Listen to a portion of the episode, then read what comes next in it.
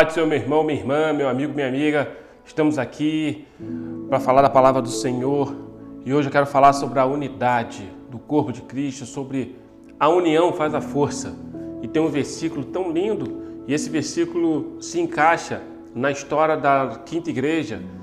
E nós estamos aí nesse mês de festividade e teremos então esse no último domingo do mês de junho esse culto da unidade onde os nossos demais templos vão estar reunidos aqui na sede para podermos agradecer ao Senhor por esses 17 anos de reorganização da Quinta Igreja.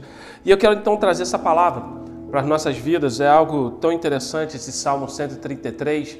Eu vou ler o versículo primeiro e depois a parte B do versículo 3. E diz assim o Salmo 133: Quão bom e quão suave é que os irmãos vivam em união. A parte B do versículo 3. Porque ali o Senhor ordena a bênção e a vida para sempre. Nós entendemos que Deus, diante da sua criação, Deus, ele nunca quis que o homem ficasse só. Pelo contrário, né? Ele sempre quis que o homem ficasse em unidade. Quando ele criou Adão, ele viu assim: não é bom que o homem esteja só. E diante, depois da criação, diante dos milagres, de tantas coisas que aconteceram, quantas coisas foram feitas através da unidade, através do ajuntamento daqueles que reconheciam a Deus, reconheciam a Jesus como o único suficiente Salvador. Podemos permear aí a palavra de Deus e ver então que Noé, quando foi apresentado a ele o dilúvio e o Senhor Deus falou com ele, então Deus falou para ele construir uma arca, mas Noé não foi sozinho nessa arca, ele levou a família dele.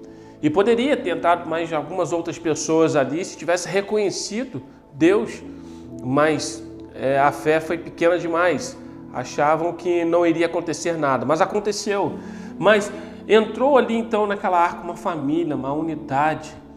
Assim também, quando o povo estava cativo no Egito, Deus não chegou para Moisés e falou assim: vá lá e tira meia dúzia, ou tira só os anciãos, ou tira só. Não. Vá lá e tira o meu povo que está cativo no Egito. Estão me pedindo socorro. Então Deus trabalha nessa unidade, nessa união, para que nós venhamos então, como igreja do Senhor, nessa unidade, estarmos juntos, caminhando com um só propósito.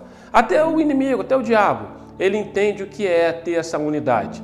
O diabo, quando ele veio com a soberba no coração e ele quis ficar acima de Deus, né? a palavra de Deus diz que ele quis montar o trono dele acima do trono de Deus, do Altíssimo. Então ele foi expulso do céu e até o diabo entende que ele precisa de uma unidade. Ele falou assim: Eu vou, mas eu não vou sozinho, não. E ele levou um terço da parte dos anjos com ele. Ele conseguiu levar, ele conseguiu ali é, é, convencer um terço. Então até o diabo entende que é necessária essa unidade e a união faz a força, essa é uma realidade. Eu lembro que uma vez eu vi um, um vídeo e era estava chovendo muito nesse vídeo e aí tinha uma árvore caída na rua, o trânsito todo parado, todo mundo buzinando. Talvez você vá lembrar desse vídeo, eu recebi pelo WhatsApp. E aí um menininho, um menininho, uns 12, 13 anos, ele, debaixo de chuva, foi lá e quis empurrar o tronco da árvore. E a primeira reação de algumas pessoas foram de rir. Começaram a rir daquela atitude, falando: ah, como que aquele menininho vai conseguir tirar aquela, aquele tronco de árvore dali? É impossível. A primeira reação foi essa, mas depois as outras reações foram o seguinte: opa, vamos nos unir a ele, vamos ajudar ele deu o pontapé inicial. E aí, foi, aí o outro foi lá e começou a empurrar, e foi outro, foi outro, foi outro, foi outro, foi outro. Conseguiram tirar aquele obstáculo. Por quê? Porque a união faz a força. Talvez você está precisando disso, dessa unidade. Unidade do corpo de Cristo, de estarmos como igreja do Senhor, unidade da família, para estar todo mundo coeso, num só propósito, numa só caminhada, num só destino. Unidade, talvez, daqueles que trabalham contigo como é bom quando a gente consegue trabalhar em um ambiente a qual tem uma unidade, todos estão com o mesmo objetivo. Como é bom quando um time de futebol está uníssono ali dentro do campo, numa unidade, num objetivo só.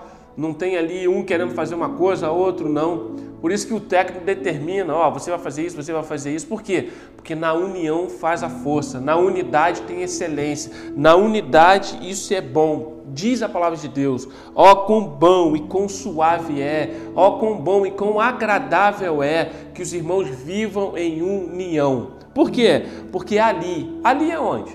Ali é onde há união, ali é onde estão reunidos num só propósito, porque ali o Senhor ordena a bênção e a vida para todo sempre.